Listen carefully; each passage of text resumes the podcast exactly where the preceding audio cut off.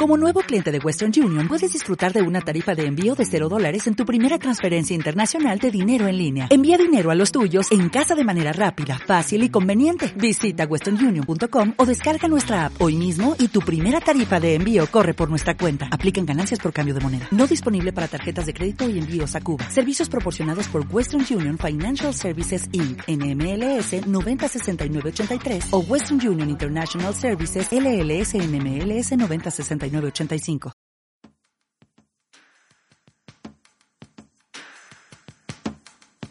Estás escuchando De Donosti al Cielo con Carlos Bengoa de las redes sociales de Donosti City en radioviajera.com.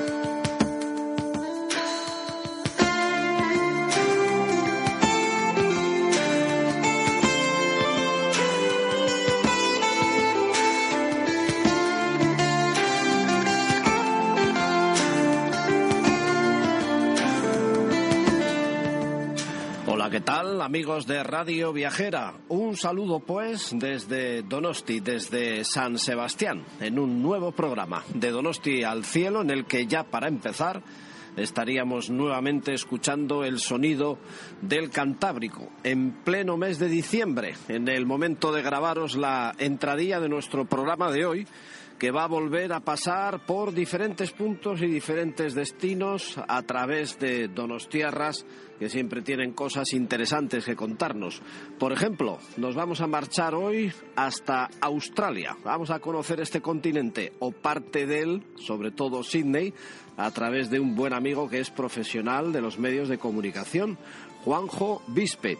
Aprovecharemos también para relajarnos un poquito de tantísimas excursiones que os suelo programar en nuestro blog en donosticity.org excursiones, como siempre, por toda nuestra tierra, tanto por mar como por tierra y a veces hasta aire.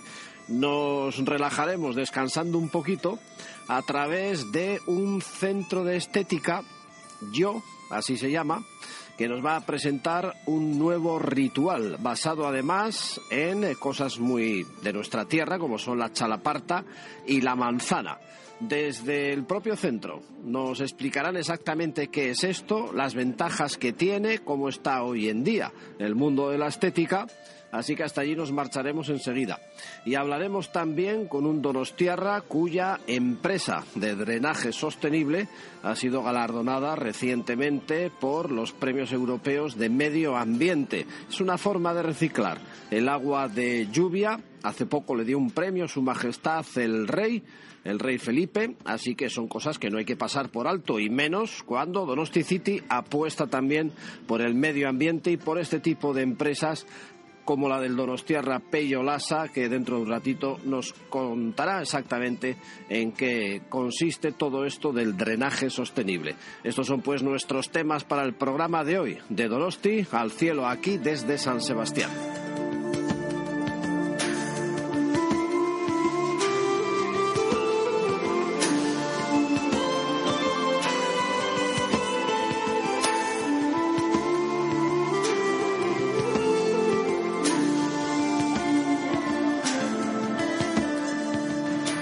Tarde maravillosa en San Sebastián, dando un paseíto por la Zurriola, viendo aquí miles ya a estas alturas de surfistas en esta playa que está tranquila, porque el verano es así en Donosti y hay muchos días que está nublado. Pero bueno, para las criaturas que vienen aquí a hacer surf, ahí está sonando algún silbato de, de fondo.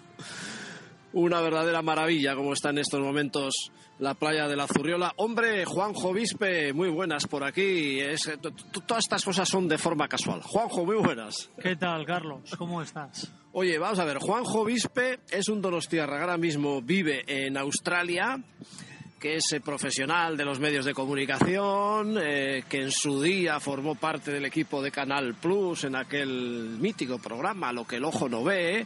Eh, cuéntanos un poquito tu, tu, historia. ¿Qué tal te van las cosas antes que, antes que nada? Bien, me va bien. Aquí estoy de vacaciones. El programa se llamaba El Día Después. ¿Sí que he dicho? lo, lo, que el ojo no ve, que era una sección del programa. Eso es, vale, vale.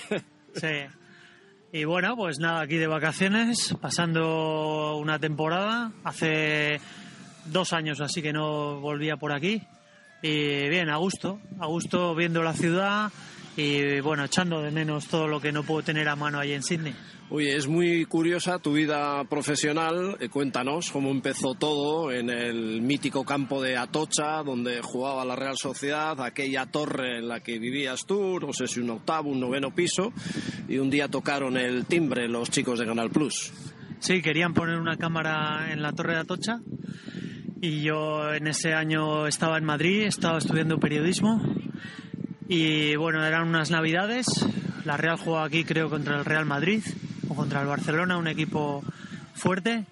Y empezaban las retransmisiones de Canal Plus en el año 90. Entonces, bueno, pues el, jefe de la comunidad de vecinos accedió a que pusieran la cámara en, en la torre y les dijo, bueno, hay un chaval aquí que está estudiando periodismo en Madrid y, y bueno, pues así les conocía a los de Canal Plus a una productora que se llama Cristina Diez y me dijo Cristina, bueno, pues cuando vayas por allí, por Madrid, estés allí, eh, vienes por aquí los domingos y te enseño pues cómo es la tele y todo eso. Y bueno, era una cadena nueva en ese año 90, acababa de empezar y bueno, necesitaban gente pues para hacer las cosas que empiezas a hacer eh, cuando... De, de becario. De tu primer trabajo. Y así, bueno, pues eh, me ofreció ir los domingos y así empecé poco a poco, haciendo el trabajo que nadie quería, el trabajo más sencillo y poco a poco pues vas aprendiendo, te va gustando y vas conociendo más cosas y sobre todo pues vas aprendiendo, cada vez eres más útil y al final pues allí me quedé, así empecé. Lo que el ojo no ve, mítica sección de, Sí. de- de aquel programa que veíamos todos los lunes a la noche, que solía escoger además imágenes curiosas de la grada, pues aficionados ahí, no sé si eh, fuisteis los primeros en sacar la famosa bisagra del Betis, esta, ¿todo eso te tocaba a ti? La bisagra del Betis. Sí, esta señora mayor que animaba La sin, abuela. sin parar, La bisagra abuela. le llamaban, o la abuela, o el... La, pizarra era de Oviedo, Ah, vale, vale, puede ser. pero sí, la abuela del Betis. Era, era- Esas imágenes sacabas tú. No, yo venía más un poco a Tocha, venía y iba, iba- me acuerdo por todos los campos de España, iba mucho a Barcelona, a Sevilla, a donde tocara, ¿no? Y a Bilbao he ido mucho, a San Mamés. Y bueno, sí, eran, en el fútbol entonces sí podías acceder con la cámara a todos los sitios, no era nada restringido. Eh, ahora ya las restricciones que ponen en todos los estadios de fútbol, pues sería imposible hacer un programa igual que en el año 90. Yo estuve allí del año 90 al 98. Y bueno, pues eh, era el fútbol de aquella época, muy diferente al de ahora. Los estadios también son completamente diferentes. Las normas a, la- a los periodistas y a los cámaras son diferentes. Y digamos que cuando empezó aquello no había prácticamente normas. Nadie, nadie iba allí a grabar como lo hacíamos nosotros. Era novedad, no nos conocían, ni no, tampoco Ya. pa- intentabas pasar desapercibido, grabar lo que sucediera espontáneamente y era un programa que hoy no saldría igual. Oye, de ahí te metiste a hacer retransmisiones de rugby. Sí. Yo tengo que reconocer que no entiendo de rugby, no conozco un solo jugador, pero es que me llamaba la atención.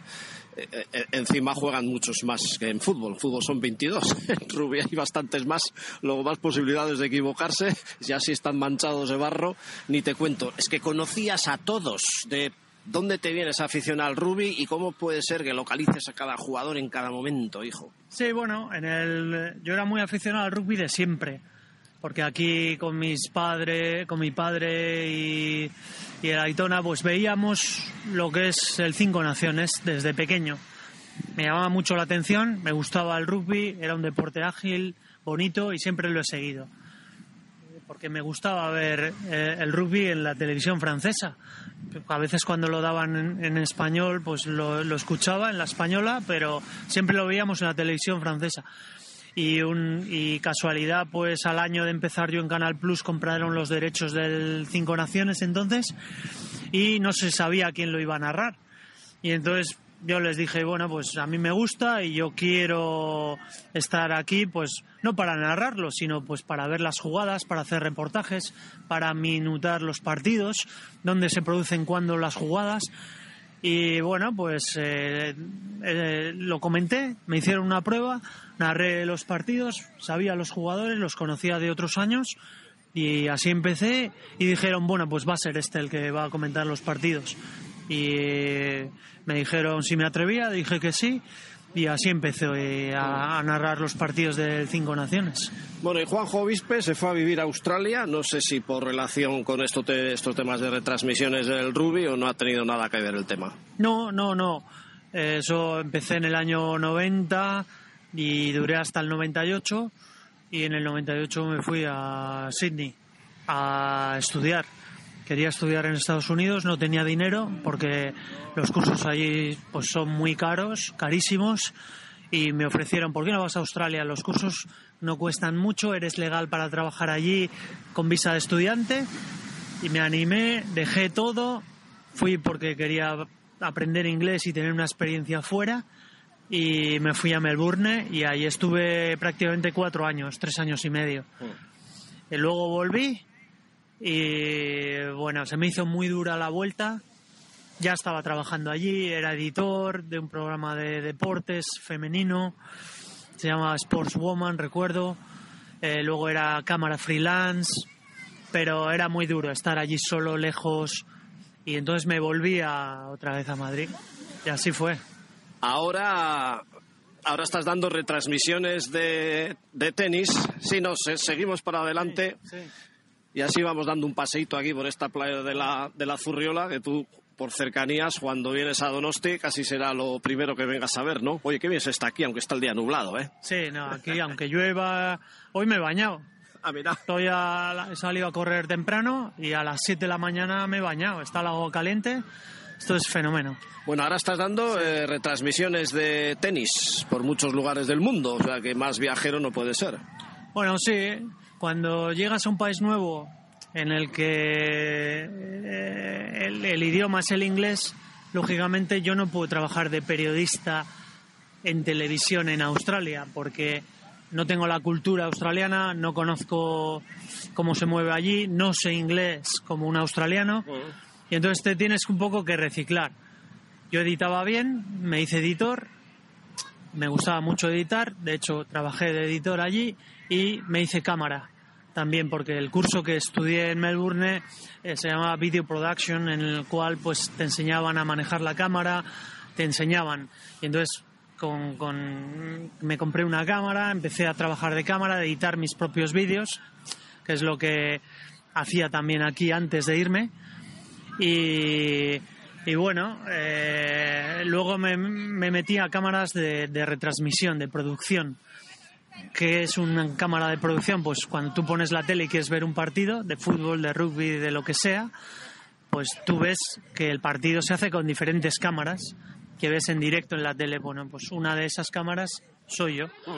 Entonces, eh, me metí al tenis, sí, me metí al tenis cuando estaba viviendo aquí, del 90 y, del 2002 al 2015, empecé a hacer cámara de tenis para los torneos de ATP. Empecé en el de Madrid y poco a poco pues te van llamando. Empecé en Roma, perdón, porque yo seguía a Nadal cuando él empezó con Canal Plus y hacía reportajes con él cuando él no era no era tan bueno, ¿no? Cuando era joven, es el, el primer año o el segundo de Nadal en la elite Oye, a ver, aprovechamos la, ocasión, eh, ya que esta es una radio viajera, que nos gusta hablar de los viajes, divulgamos Donosti, pero también gente que va fuera y gente que de fuera viene a quedarse aquí en nuestra ciudad. Eh, cuéntanos un poco, va a tener que ser muy en general, ¿eh? pero eh, ¿cómo es Australia? ¿Por dónde empezarías a ver Australia y más o menos qué ver? Si ahora voy yo, por ejemplo, allí, me encuentro contigo, quedo donde vives, que es en Sydney, por cierto. Sí, Sydney. qué vería yo nada más llegar allí? ¿Qué verías? Pues eh, Sydney, la bahía de Sydney, que es espectacular, con un gran puente, con la Opera House que está justo allí. Te cogerías un ferry, irías a Manly, que es una playa afuera, pasarías el día allí, donde hay olas, hay mucho surf. Eh, pero bueno, en general Australia es muy diferente aquí.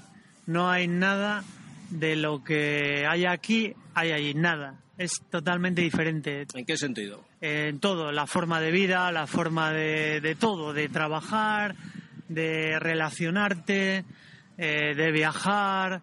Bueno, pero cuando hablas que Australia es muy diferente, claro, Australia es enorme. Habrá zonas eh, muy diferentes a las muy urbanas, como Sydney, por ejemplo. Bueno, pero tiene... hay contrastes en ese aspecto. Es muy grande, pero tiene 20 millones de habitantes, o sea, la mitad que hay, que hay aquí. Eh, entonces, eh, es muy diferente todo. La fue, a, qué hora te levantas? ¿A qué hora te acuestas? ¿A ¿Cómo qué es? hora- ¿Cómo es? ¿A qué Cuenta. hora A ver, ¿a qué hora te levantas y a qué hora comes y te acuestas? La gente se levanta temprano allí, a las cinco y media, seis de la mañana, ya es una cosa normal para levantarte Bueno. y empezar allí a, a el día. Eh, luego, pues, eh, desayunas fuerte, eh, comes un sándwich a las doce, doce y media, luego vuelves a casa y cenas fuerte a las seis, seis y media ya estás cenando, siete igual, eso ya es tarde, cenas seis y media, siete y te metes a la cama a las nueve. Eh, no hay relación, a tu vecino le conoces de vista, eh, no, no, no hay la relación que hay aquí. Vamos, decimos aquí de los franceses que se van prontito para la cama. Sí. Allí ya me estás diciendo que olvídate de ambientes callejeros, de bares, un poco de cosas nocturnas. No. Tampoco será para tanto, ¿no? ¿O sí? Sí, sí, Sí, ¿eh? depende de la ciudad que vayas. Por ejemplo, Sydney es más como Estados Unidos, Melbourne es más de barrios, hay más vida en Melbourne. Me gusta mucho más Melbourne que Sydney, hay más vida social. Eh, pero bueno, todo lo que. Si tú no has salido de Donosti y te vas a Sydney un año, te, te puede dar un infarto. Te, puede- te puede dar algo, porque no es nada igual. Pues, Nada. Si voy a ver paisajes, está claro que sí, porque todo es bonito, habrá cosas preciosas, Sí. pero si vas en plan de cambiar de horas de los ambientes nocturnos, vamos, ahí sí que nos puede dar un mal. Así es. Luego tienes diferentes climas. En el sur, que es Melbourne, eh, es más eh, un clima como el de aquí, frío en invierno, calor en verano. Sydney es más templado. Y luego si vas al norte, a Queensland, allí es verano, clima tropical, verano todo el año prácticamente, playa, surf. Eh, si vas a Darwin, yo no he ido nunca, pero hay es que el clima es tropical. Si vas luego a Perth, eh, ahí sí que tienes que tener cuidado con, al bañarte. Hay playas salvajes, muy, muy enormes. Eh, eso sí que es muy llamativo. Te puedes ir a, a Cairns, a, a la barrera de coral, a hacer submarinismo, precioso, muy virgen todo, muy salvaje también. Oye, cuéntame bueno, la gente cómo es. ¿Es sociable? ¿Va cada uno a lo suyo allí? No voy a citar la típica de pues eh, la imagen que nos haya podido dar aquí, eh, jo, ahora no me acuerdo del, del actor, el de Cocodrilo, Cocodrilo Dandy. sí. Pues me imagino que no será todo así, obviamente, vamos, a veces Sí, hay un estereotipo ahí que, ¿no? No, pero el australiano es bastante, es bastante salvaje. Sí, ¿eh? Sí, van en chancletas o a veces ni las llevan. Ah. Van sin camiseta a veces, con camiseta de tirantes. Eh, no sé, es muy... No van vestidos tan bien como aquí. eh, es más... Vamos como para poner una tienda de moda en Australia. Sí, sí, la gente es más casual, ¿no? Eh, la gente es maja, pero la gente va a su bola, no se preocupa de ti, de verte, de mirarte, de a ver qué tienes. Aquí yo creo que la gente se pelea más, están todos peleados con todo el mundo, a ver ese, hay más envidia, o sea, que allí la gente va a su bola, nadie se mete con nadie, nadie te mira, nadie ve lo que haces. ¿Pero eso en Sydney mismo? Sí, en Sydney, en Australia en general. La gente pasa de ti y tú pasas de la gente. Tú vas a tu bola, saludas, te saludan, eh, no sé, pero aquí yo veo que la gente es más mirándote a ver qué hace este, a ver cómo le va. Allí la gente va a su bola, pasa de todo, no quiere problemas. No quiere problemas, en realidad. O sea, es más, más fácil. Allí la típica vieja del visillo, el No. personaje este de, de mota que hay en todos los pueblos Sí. y en todas las ciudades también. Allí no existe eso. No, no, no, no, no, no hay problema de, de ningún tipo. A ti, ahí la gente pasa de ti. Tú haces lo tuyo, eh, la vida es más independiente, eh, no hay problema. Yo veo aquí y la gente está to- todos peleados entre ellos. todos los vecinos, a ver ese vecino, no sé qué. Vamos, que te vas a gusto otra vez a Australia. No, a gusto no, me voy con pena, me voy, me queda poco ya aquí, bueno, me voy con pena esperando volver, pero que yo vivo bien allí, me he hecho al país, me he hecho, mi familia está bien y es un poco lo que hay que mirar, pero también te digo que allí no me van a enterrar. Yo cuando me jubile vendré aquí, viviré aquí y la mayor parte del año, porque luego cuando vives aquí yo tampoco me podría quedar aquí un año entero, tendría que viajar un poco y salir de la ciudad, ¿no? Porque, bueno, eh, no sé, me he, hecho, me he hecho así, eso es la cultura que tengo, pero en general vendré aquí en verano, sí, sí. Juanjo, un placer haberte visto por aquí. Cuando vuelvas nos sigues contando cosas. Venga, pásalo bien. Venga, gracias Carlos. Luego te veo. Venga, chao.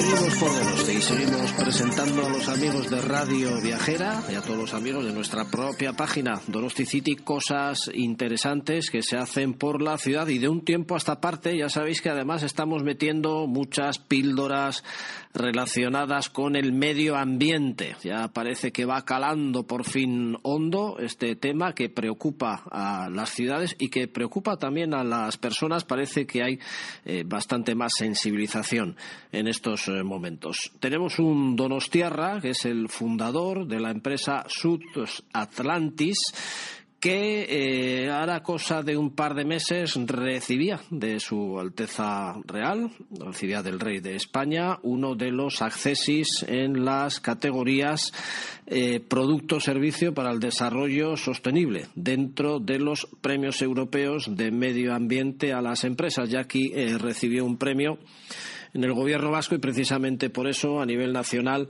también ha presentado un proyecto realmente interesante. Este Donostiarra es Peyo Lasa que nos va a hablar no solo de su proyecto sino también precisamente de la problemática del medio ambiente. Eh, Peyo Lasa, muy buenas. Hola, muy buenas tardes, Arrachaldeón. Pues encantado de que estés por aquí. Eh, un Donostiarra que además empezó como director de hotel y que luego fue encaminándose a este tipo de cosas de medio ambiente. Ya entiendo que en tu hotel te preocupabas por el tema. Pues sí, sí, hace ya casi 20 años o un poquito más, yo ya empezaba ahí a preocuparme para reducir el consumo de agua, reducir el consumo de jabón, y todas las cositas que se me ocurrían para reducir gastos y ser más respetuoso con el medio ambiente. Y ahí te metías en una empresa por el año 98, eh, Solumed, eh, ibas por los hoteles, eh, pues ayudándoles a limitar el uso de agua, como dices, y ya fundaste, por así decir, la empresa SUTS, en la que estás desde hace ya muchos años. Sí, bueno, eh, llevo 20 años trabajando en esto, vamos, también quería explicar que SUTS, ese nombre tan raro, significa sistemas urbanos, drenaje sostenible.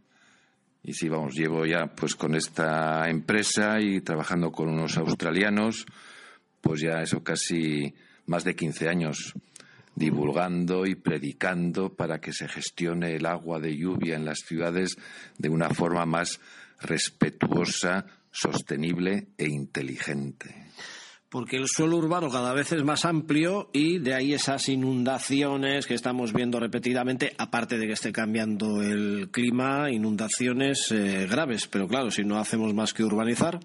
Pues sí, la verdad que es un problema bastante grave, mucho más grave de lo que la gente se cree o conoce, ¿no? Eso como está aumentando muchísimo la población humana y la población, y la población humana nos estamos juntando todos en las ciudades, pues las ciudades están creciendo muchísimo y hasta ahora pues lo que se ha hecho es eh, urbanizar ha sido un sinónimo de impermeabilizar el suelo. Y eso en lo que respecta al agua y al agua de lluvia lo que provoca es lo que se llama la fractura del ciclo hidrológico natural. Y cuando llueve un agua que quedaba retenida en la vegetación y se filtraba y se metía en el terreno para llegara a los acuíferos y que después saliese por los ríos y arroyos, pues como el suelo urbano es impermeable, todo ese agua va por la superficie, se contamina muchísimo en superficie, después se mete por el sistema de alcantarillado, que se mezcla con todo el resto de la suciedad de la ciudad y como la ciudad actúa como un embudo, que, la boca de ese embudo cada vez es más grande, eh, pues cada vez que llueve ese embudo recoge más agua y no entra en las tuberías y entonces desborda dentro de la ciudad y sale el agua de dentro del sistema de alcantarillado a la superficie y se atasca y se inunda y vamos y genera toda una serie de problemas ya a la ciudadanía, a la gente, pues, pues que se nos inundan y encharcan las calles cada vez con más frecuencia.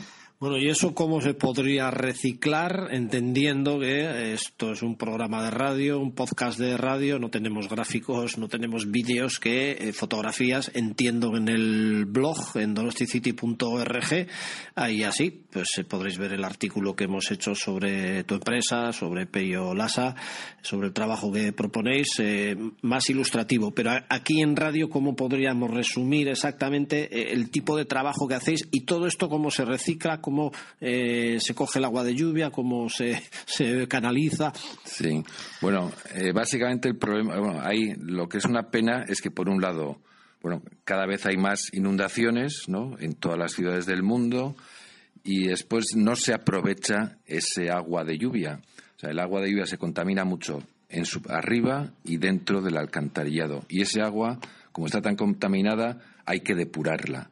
Hay que llevarla a las depuradoras. Las depuradoras no tienen capacidad para depurar tanto y lo tiran a los ríos sin depurar. Y entonces, vamos, todo es un desastre y nos cuesta muchísimo dinero. El problema es eso, es que es la, es la piel, la superficie de las ciudades, ¿no? Solo solemos decir que si las ciudades son ecosistemas vivos, que lo son, llenos de gente y de animales, ¿no? Esos ecosistemas tienen una piel impermeable y entonces que es necesario ir cambiando eh, las características de esa piel. Nosotros cuando hablamos, con lo que trabajamos, como queremos cambiar, decimos que las ciudades tienen que dotarse, tener una nueva dermatología, una nueva piel permeable, pero es una piel, una permeabilidad controlada. Eh, hay que cambiar tapar y sustituir muchas de las actuales superficies por otras nuevas que pueden ser duras, de asfalto, permeable, de otros muchos materiales, permeables, adoquines, vegetación, y debajo utilizar unas nuevas estructuras. Es como el invento, el gran invento, la innovación, es pasar, superar la tubería que fue inventada hace ya miles de años seguramente y utilizar otro tipo de estructuras que han sido pensadas para eso, para captar el agua debajo del suelo una vez que se ha filtrado. Y entonces la estrategia es captar el agua una vez que se ha filtrado para que no se haya ensuciado, captar es un nuevo sistema de alcantarillado que no huele tan mal como el alcantarillado, que solo gestiona agua limpia, filtrada. Entonces ese agua limpia se puede volver a utilizar, reciclarla en la ciudad, en las casas, en los parques, en los jardines, para los campos de fútbol, para lo que sea, ¿no?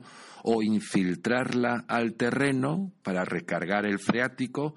San Sebastián está construida sobre arena, o sea que la base, lo que hay debajo de nuestras calles es arena, un material muy permeable que permitiría que ese agua fuese donde hubiese ido si no estuviese esa ciudad impermeable encima. Es y la que no, y la que sale por las tuberías al mar, que por lo menos llegue limpia y no con, con todo lo que puede llegar, de papeles, de plásticos. Exacto, que al final llegan al mar y así está el mar, pues todo lleno de también de, de plásticos y basura, etcétera. Hmm. El ver las ciudades con los edificios llenos de vegetación, con las azoteas, con árboles, hasta con jardines para que puedan estar los vecinos, hemos visto muchas fotografías de esto. Eh, se empieza ya eh, ese tema que todo va unido con lo vuestro también y que obviamente eh, mejora el medio ambiente sí o sí. Sí, sí, sí. No, pues es muy importante, no es ni una moda ni una chaladura de nadie, ¿no? El eslogan del Día Mundial del Medio Ambiente era que la solución está en la naturaleza y es lo que tenemos que hacer. Las ciudades se han artificializado y alejado demasiado de lo que es la naturaleza y está empezando a haber ya pues problemas, lo que se llama el efecto isla de calor. En las ciudades hace mucho más calor que, que fuera de la ciudad con el cambio climático y las olas de calor, pues este problema cada vez es más grave, afecta a la salud de la gente y entonces es utilizar la vegetación para que para tapar muchas de estas superficies urbanas, asfálticas, negras que aumentan la temperatura y es para que actúe de aislante térmico en la ciudad, eh, aísle a los edificios y cuando llueva también sirva para filtrar y retener parte del agua de lluvia que cae sobre ellos.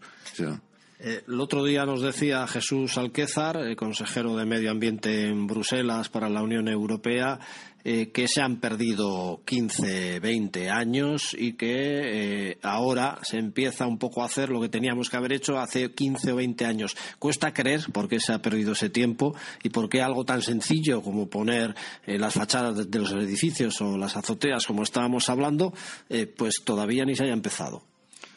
Bueno, pues sí, la verdad es que es una pena y más que una pena. O sea, estamos entrando ya en, una, en un momento crítico eh, ya se habla igual que estamos llegando al punto de no retorno. Eh, hablábamos hace un momentito. Yo digo que a la sociedad no hay que alarmarla, pero sí hay que alertarla. Nos queda ya muy poco tiempo para poder cambiar, revertir la situación y conseguir que, que no suba la temperatura global esos tres grados, ¿no? Pero hay, no tenemos tiempo que perder, la tecnología existe y el reto es actuar, ponernos todos a, trabajar, a cambiar algunos de nuestros hábitos y aplicar sistemas muchas veces muy sencillos que pueden tener un efecto muy positivo y muy contundente en todo lo que es medio ambiente.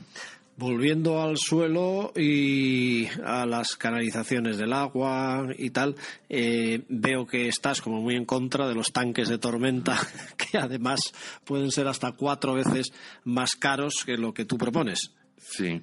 Bueno, los tanques de tormenta, a la gente le parecerá un poco raro que es todo esto, ¿no? Mm. Pero por el problema que hablábamos antes de que eh, la ciudad es como un embudo y la, el tubo que sale del embudo pues es el de siempre y la boca del embudo cada vez es más grande, pues entonces eh, la, la, red de alcantarillado no tenía capacidad. Y después cuando llueve, toda esa ola que le llega a las depuradoras no son capaces las depuradoras de depurar tanta agua en tan poco tiempo y entonces se tiraba ese agua a los ríos. Para evitar eso, se empezaron a construir lo que se llaman tanques de tormenta, que son unos depósitos gigantescos que se instalan bajo tierra conectados a la red del alcantarillado. Lo que pasa que por la red de alcantarillado pues va porquería, va mucha porquería, van aguas pluviales contaminadas, mezcladas con aguas fecales, mezcladas con aguas industriales. Y entonces lo que se, lo que se almacena en estos gigantescos tanques de tormenta es basura, basura líquida.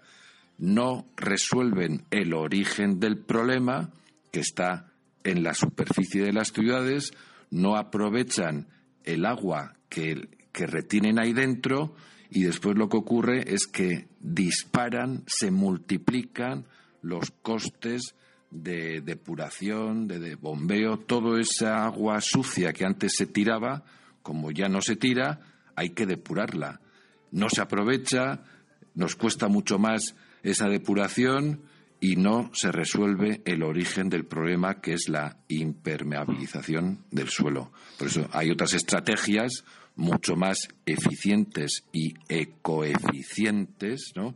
que además permiten aprovechar un recurso vital como es el agua y el agua de lluvia.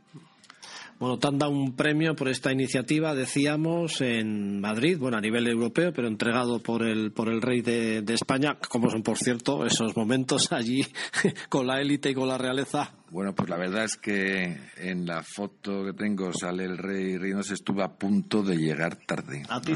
sí, sí, sí, bueno, no me funcionó el despertador, me desperté a 150 kilómetros, una horita y poco más antes de la entrega y llegué con lo justo. Por los pocos pelos que, tengo, o sea, muy justito, muy justito. Bueno, ¿y cómo es que en San Sebastián aquello de nunca, mejor dicho, lo de no ser profeta en su tierra?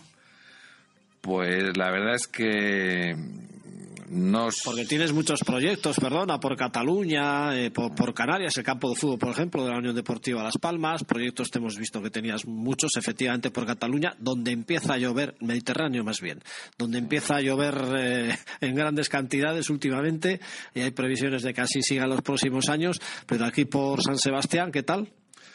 Bueno, la verdad es que eso, que, que, se ha cumplido durante todos estos años el no ser profeta en su propia tierra, y espero que ya más pronto que tarde pues empiece a, rectificar el Ayuntamiento de Madrid de San Sebastián, perdón, pues eh, contempla aplicar todas estas cosas en los planes de acción contra el cambio climático, pero por ahora solamente están en papel. Hemos superado muchas barreras, barreras económicas, tecnológicas, sociales, normativas, pero bajo mi punto de vista, pues queda alguna barrera personal que esas a veces son muy difíciles de superar. Antes me decías que eh, Vitoria, en cambio, te gustaba. Es una ciudad que en este momento está eh, francamente bien por aquello de cuidar el medio ambiente, que está bonita. ¿Es así? Bueno, eh, Vitoria ha sido capital verde europea, eh, ha resuelto, gracias a soluciones basadas en la naturaleza, algunos problemas muy graves que tenía de inundaciones, de inundaciones muy, muy frecuentes y se ha convertido en una de las ciudades pioneras y punteras y más respetadas desde el punto de vista medioambiental y verde y sostenible a nivel eh, vasco, español y europeo. Porque para los no iniciados y volviendo a San Sebastián, suponiendo que ahora den el banderazo de salida, que se pongan las pilas, que lo hagan todo muy deprisa, eh, ¿cuánto tiempo pasaría en que esté la ciudad como a ti te gustaría? Con todo verde, con los eh, edificios, tal, con los sistemas de drenaje, como tú quieres, todo eso que conllevaría una obra obvia, ¿cuánto tiempo podría estar como a ti te gustaría?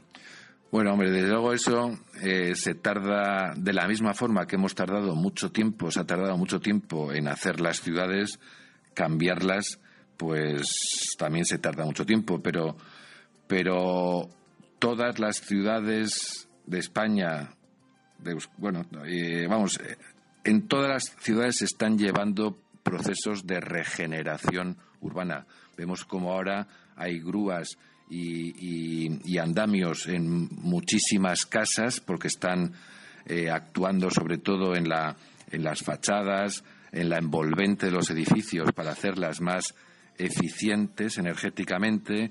A nivel de suelo también se está eh, reurbanizando, peatonalizando, recuperando para el ciudadano, para el peatón, mucho, mucho espacio eh, a nivel de suelo, es entonces cuando hay que actuar poco a poco, ir aprovechando estos procesos de regeneración, y, pero sin prisa, pero sin pausa, aunque también ya con un poquito de prisa, y en cinco, diez años se puede tener ya, notar con contundencia muchos efectos, esos lugares que desaparecen problemas de inundaciones, eh, el río está mucho mejor, la calidad atmosférica es mucho mejor, la temperatura en algunas plazas y calles y parkings es mucho más baja, más normal, más adecuada. O sea, son medidas, pequeñas medidas que hay que hacer en muchos sitios, pero que los efectos son inmediatos, ¿no? Inmediatos.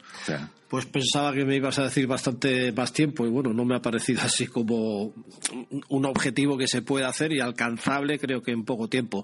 Bueno, pues seguiremos hablando de estos temas en nuestros podcasts de Radio Viajera, divulgando la ciudad y, como no, a Donostiarras que tienen estas empresas importantísimas para el medio ambiente y que de hecho pues han sido premiadas como hemos visto y esperemos que así siga. Muchas gracias, Pello. Hasta otra. Muy bien, un placer. Hasta pronto.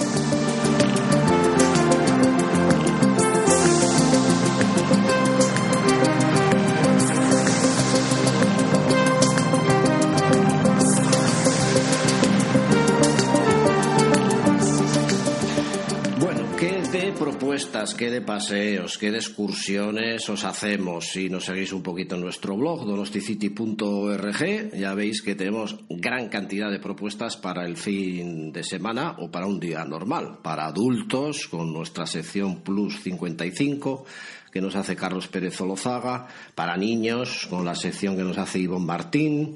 Eh, bueno, yo creo que ya sabéis de sobra cómo nos movemos y las actividades que hacemos con vídeos, con fotografías y hasta con enganches de podcast de radio que adelanta la tecnología, que es una barbaridad. Precisamente yo hoy, aunque esto de los podcasts, por si acaso lo advertimos, lo podéis escuchar ahora en directo, como dentro de dos años que esté por ahí pululando por internet. Con mis amigos de Heizkibel hemos hecho una excursión, ya la quinta de seis, eh, por esas geoformas, esas maravillas de Heizkibel que las tenéis reflejadas también en nuestro blog. Claro, cinco horas de caminata y el otro día otra por los flis de Zumaya y el otro día un paseo en bicicleta por la ciudad. Pues acabamos cansados. Y qué mejor forma de relajarse, de desconectar del mundanal ruido que darnos un buen masaje en un centro de estética cuyo nombre ya lo dice todo, que es yo. Salud estética. Salud y estética, pero el yo, vamos, ni clavado ahí para pensar en lo que nos vamos a encontrar. Eh, y además con un curioso ritual muy vasco del que vamos a hablar ahora. Así que estoy en el barrio de Gross, en la calle Birmingham número 8 y en una planta baja. Yo no, no era de estas cosas, pero me estoy empezando a acostumbrar por la cosa de relajarme después de tanta excursión. Y chías, muy buenas. Hola, muy buenas, Carlos, ¿qué tal? Oye, pues sí, qué mejor forma de desconectar del mundanal ruido que estar totalmente relajado. Y además damos fe, yo no me podía imaginar estar hora y 20 minutos, que ya es tiempo, ¿eh? Desconectado total, pero lo he conseguido y en eso tenéis mucho mérito. Pues muchas gracias, Carlos, para eso, para eso estamos. Como bien sabes, este es un ritual, lo hemos denominado Gure Sustrayak. Está inspirado en la Chalaparta, es un ritual euskaldun y es el primer ritual euskaldun. Eh, hemos querido rendir tributo a nuestras raíces vascas eh, con este ritual y a su vez también tiene una técnica novedosa de cañas, que es la primera vez que se utiliza como las estamos utilizando. A su vez que la técnica Tirantac, mm. con el objetivo que tú has dicho, conectar con la energía vital, una hora de absoluta experiencia sensorial. Esto para los que estén más acostumbrados, bueno, dirá, eso es absolutamente normal, pero es que yo tengo que reconocer que en el día a día no lo consigues nunca. Por más que te sientes en el sofá y leas un poco, estás siempre pensando lo que tienes que hacer, pendiente del teléfono móvil, aquí verdaderamente la gente consigue desconectar, no solo yo en mi caso, que es la primera o la segunda vez, pero el que viene con más asiduidad. Así es, así es. Eh, tenemos diferentes tipos de tratamiento. Cuando alguien viene más a nivel eh, de lesión, obviamente, pues bueno, pues viene a lo que viene, metemos dedo y la experiencia no es tan sensorial, pero sí que es más sanadora, ¿no? En este caso se trata de un ritual que es una experiencia sensorial que junto con los masajes relajantes tienen eso, ese objetivo. Y te aseguro, Carlos, que muchas de las personas os relajáis y muchas se quedan dormidas, como debe ser, absolutamente regeneradores. Oye, a ver, esto del ritual, eh, ¿cómo se estudia, cómo se investiga, por qué la chalaparta, por qué los aromas de manzana? me está claro que son muy nuestros, tanto la manzana, de ahí viene la sidra, ya hemos hablado de ella, por cierto, desde Petri Tegui en alguna ocasión, y la chalaparta, que yo tengo que reconocer es un sonido muy envolvente, que me encanta y que me relaja mucho. Pero ¿cómo se llega estas investigaciones? Pues mira, eh, nosotros somos un centro con 30 años de trayectoria, donde nuestra razón de ser son nuestras manos, pero siempre nos hemos caracterizado por ser innovadores y pioneros. Todos los años intentamos eh, satisfacer esas necesidades del cliente que busca algo nuevo y novedoso. Todos los años sacamos unos rituales que son exclusivos nuestros, pero siempre los rituales han sido por, por, costumbre o orientales o africanos o, y ya era hora de eh, sacar algo nuestro. Es decir, nosotros somos de Donosti, somos de Lumea y estamos intentando encontrar algo que nos conectase eh, con eso. ¿Y qué mejor forma que la chalaparta? Chalaparta, la manzana, la resina de árbol cristalizada. Y todo ello surge al final en un ritual muy innovador. Esto lo hace una compañera, nuestra compañera que tiene más de 30 años de experiencia, pero luego esto el equipo que lo enriquece. Y de ahí surge, en definitiva, en rendir tributo a nuestras raíces. Pero se llega a estudiar esto, se investiga. Dices, bueno, vamos a hacer la chalaparta aquí y, esos. Eh, bueno, yo soy novato en esto, ¿eh? pero esos masajes con las cañas, tal. Bueno, parecía que me estaban tocando la chalaparta. Sí, sí, sí, para que te hagas una idea, llevamos con este ritual por lo menos desde junio. Es decir, hasta llegar a este ritual hemos hecho pruebas por, con diferentes elementos de madera con diferentes tipos de movimiento. Una vez que eh, soy yo quien investiga un poco lo que es la historia de la chalaparta y el sentido, luego son ellas, en este caso en concreto nuestra compañera Arancha, quien eh, empieza a probar con diferentes elementos de madera. Luego también, eh, como está muy conectada la, la chalaparta a las labores de sidra y de la manzana, pues entonces también al principio incluso empezamos a hacer nuestros propios ungüentos. Empezábamos a triturar las semillas para hacer eh, lo que fuese, pues, eh, bueno, una especie de, aceite de masaje. Es decir, es todo un proceso en el cual eh, pues nos lleva a su tiempo y siempre también buscando ese beneficio. ¿no? El beneficio, que en este caso es este, transmutar la energía negativa en la positiva para llegar a ese estado de relajación, pues sobre todo es un ritual relajante pero estimulante, es decir, uno sale relajado pero con fuerza, no sale completamente sedado porque tiene como objetivo conectar con la energía vital, como es la propia chalaparta. Sí, es que a mí eso me llamaba la atención, porque yo las veces que he estado, eh, cada vez que vengo de estas excursiones de cinco o seis horas, pues como he dicho antes por la de el que casualmente he estado hoy con, mis amigos, eh, te relajas, estás medio dormido, pero sí notaba como unas descargas por ahí que dices, me voy a levantar de aquí y me puedo pegar otra excursión. Eso es, eso es. Ten en cuenta que con esa técnica de chalaparta que hemos ideado, eh, te estábamos trabajando mucho la circulación eh, mucho la oxigenación. Y por otro lado, con la técnica de tirantac de masaje que hemos utilizado, porque hemos combinado diferentes técnicas, hemos hecho una especie de arrastre muscular, que te hemos hecho así un poco liberador. Eh, es por eso que estás notando esa, esa, esa, fuerza a su vez, ¿no? Sí, sí, se nota. Acabo de hacer ahora el ritual. Os lo piden así, tal cual. Eh, quiero hacer un ritual.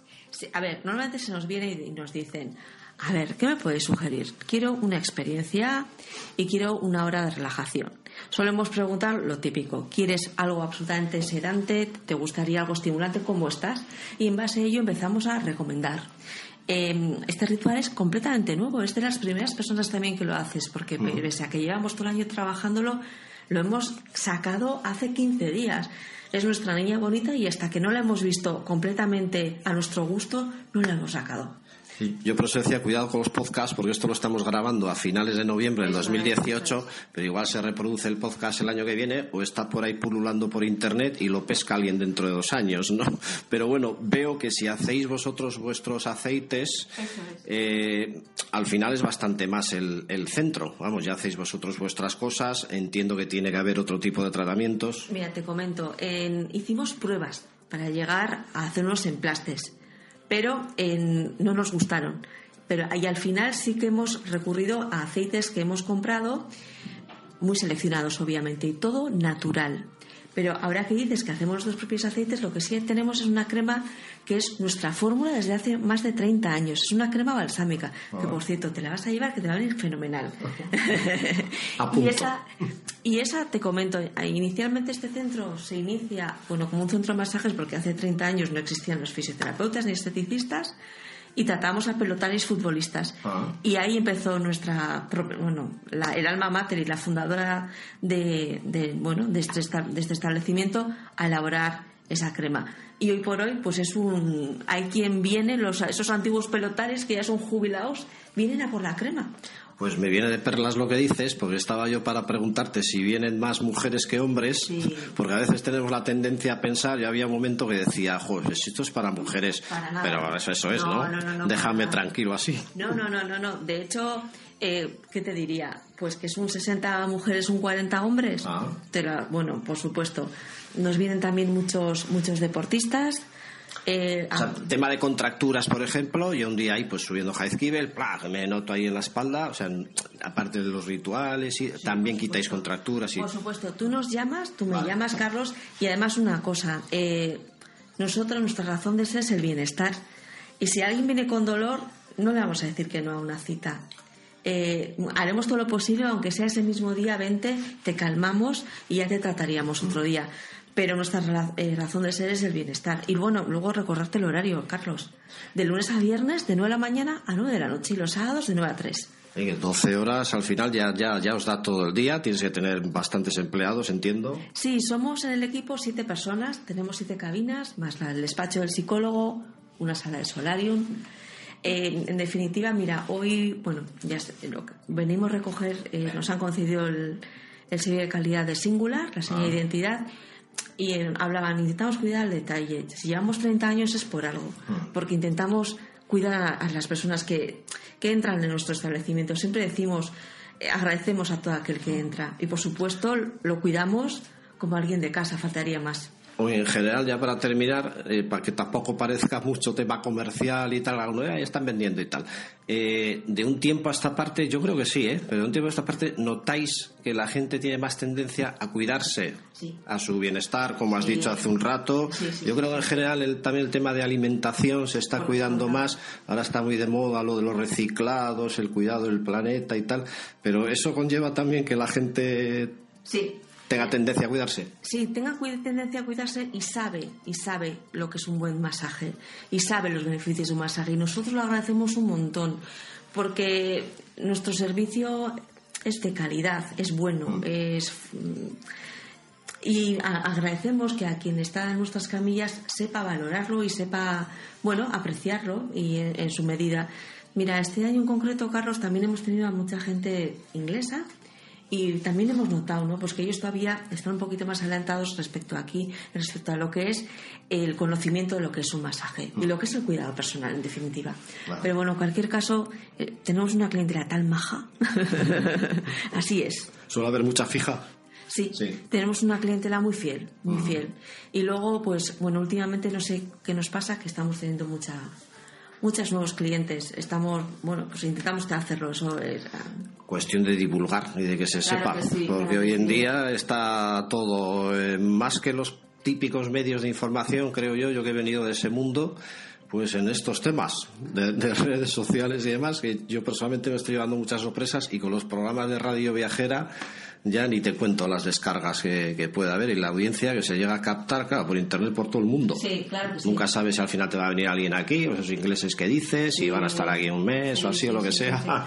Bueno, además tú sabes, bueno, este año ha sido un boom el tema del turismo y según tenemos entendido, va- esto va a más. Y un turismo, o al menos el que nos ha venido a nosotros, jo, un turismo de calidad, un turismo que da gusto, un turismo que, que es maravilloso. Nah, esta Donos tiene ese aspecto sensacional y como he dicho antes, aunque luego escuchéis el programa en otro momento, estamos acabando noviembre y yo he venido aquí en mangas de camisa después de hacer una excursión por Jaizkibel, vamos, que el día que nos venga el invierno nos vamos a acordar. Bueno, y Chiara, ¿alguna cosa más quieres? Sí, agradecer a personas como tú que divulgáis Donosti, que divul- divulgáis planes y que en definitiva hacéis que más personas vengan a nuestra ciudad y a, bueno, pues que bueno, agradeceros a personas como tú que esto sigas. No, pero es una maravilla, porque es que encima que te gusta, hay tantas cosas. Yo que he estado tanto tiempo con el fútbol, y perdona ya que estemos así de tertulia, pues el fin de semana era fútbol, fútbol y fútbol. Y llevo ya unos años desconectado, y, y, pues te vas a ver los flis de Zumaya, San Juan de Bastel, Lugache, Las Bardenas, La Rioja Alavesa, bueno, ¿qué te voy a contar? Y divulgar esto es que es una maravilla. Me decía un amigo de Madrid, bueno, aquí también tenemos cosas bonitas. Y dice, bueno, cuéntame que sacarías una foto ahora, tres sitios. Aquí es que tenemos de San Sebastián para sacar un atardecer 66.000. Bueno, Itziar. Y si me permites por terminar, gracias por haberte puesto en nuestras manos. Y nunca mejor dicho. Sí, por eso mismo, por eso mismo, Carlos. Muchas gracias, Itziar. Gracias a ti, gracias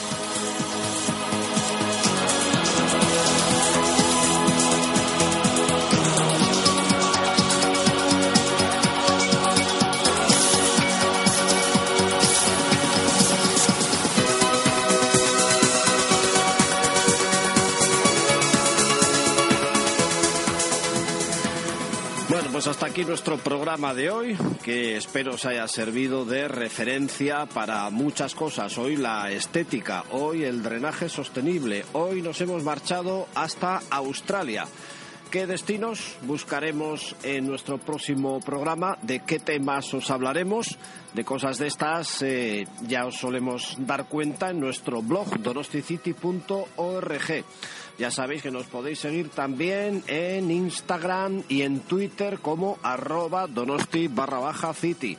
Nuestro grupo Facebook figuramos como Donosti City, tenemos un canal YouTube donde colgar vídeos, aparecemos de cuando en cuando en Teledonosti para proponer eh, salidas, excursiones, temas interesantes y encantados de la vida de participar aquí con los amigos de Radio Viajera, esta emisora con cada vez más descargas en sus podcasts con temas realmente interesantes y aquí desde Donosti pretendemos divulgar un poquito nuestra tierra.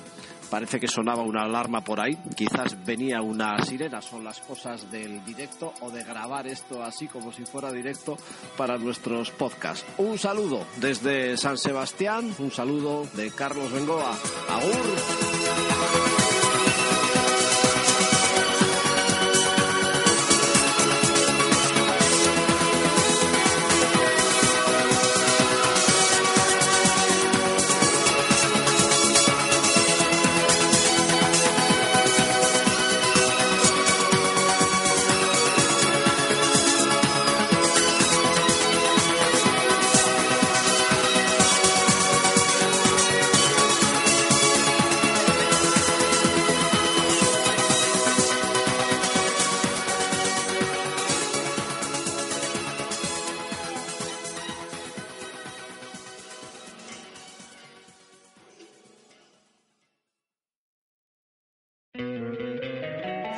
Encantaría tener 100 dólares extra en tu bolsillo? Haz que un experto bilingüe de TurboTax declare tus impuestos para el 31 de marzo y obtén 100 dólares de vuelta al instante. Porque no importa cuáles hayan sido tus logros del año pasado, TurboTax hace que cuenten. Obtén 100 dólares de vuelta y tus impuestos con 100% de precisión. Solo con Intuit TurboTax. Debes declarar para el 31 de marzo. Crédito solo aplicable al costo de la presentación federal con TurboTax Full Service. Oferta sujeta a cambios o cancelación en cualquier momento.